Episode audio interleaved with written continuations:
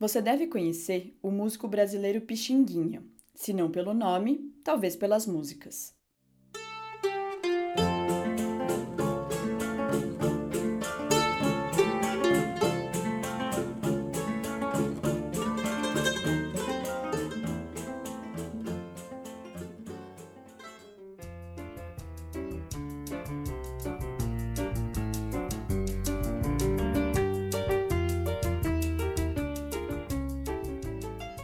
O que talvez você não saiba é que Pixinguinha participou do grupo musical Os Oito Batutas.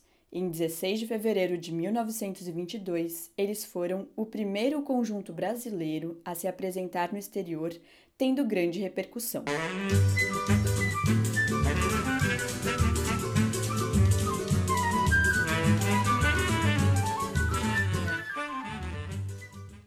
Seus integrantes variavam de tempos em tempos, mas fizeram parte do grupo nada mais, nada menos do que o já mencionado Pixinguinha, primeiro arranjador popular do Brasil, Donga, autor do primeiro samba que se tem conhecimento, e João da Baiana, que, entre outros feitos, foi responsável por adicionar o pandeiro no samba. Também faziam parte do conjunto Raul Palmieri, no violão, Nelson Alves no cavaquinho, China no canto, violão e piano, José Alves no bandolim e ganzá e Luiz Oliveira na bandola e reco-reco. O grupo surgiu em 1919 para tocar no saguão de um cinema no centro do Rio de Janeiro. Com o tempo, a banda passou a atrair mais público do que os próprios filmes. Inicialmente, o grupo tocava músicas folclóricas do Nordeste e outras que ganhavam nomes estrangeiros, como as polcas e os tangos. Foi aí que todos esses estilos foram reunidos em um único e novo nome, o choro. Apresentando-se como compositor de choro, o grupo mostrava-se como um produtor de algo verdadeiramente brasileiro.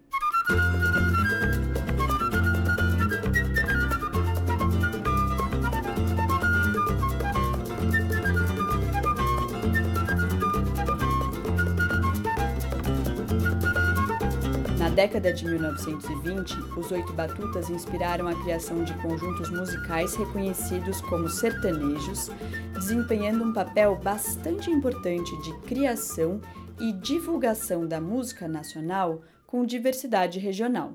Em sua primeira turnê internacional, que aconteceu em Paris, os Oito Batutas entraram em contato com orquestras de jazz norte-americanas, que eram, como eles, em sua maioria, formadas por músicos negros. Foi nesse momento que começou a fazer parte do repertório do grupo músicas de outros estilos musicais, como o foxtrot e o ragtime. Nessa fase, outros instrumentos passaram a ser adotados pelos oito batutas, como o saxofone, tocado por Pixinguinha, o banjo e a bateria. Todas essas mudanças foram acompanhadas por uma transformação no visual da banda. Os músicos começaram a vestir ternos e smokings. Passaram também a se chamar Jazz Band Os Batutas. Você deve imaginar os inúmeros preconceitos que o conjunto sofreu. A elite branca carioca só diminuiu as críticas ao grupo, predominantemente negro, quando ele ficou famoso internacionalmente. Lamentos, essa música que toca ao fundo, foi composta por Pixinguinha depois que ele e seu grupo foram barrados vítimas de racismo.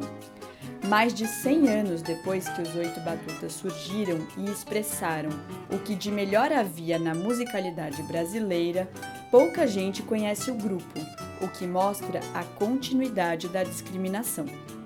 Quem sabe, depois de ouvir esse episódio, você busque conhecer mais sobre eles fazendo da escuta uma forma de reagir a tanta exclusão e silenciamento.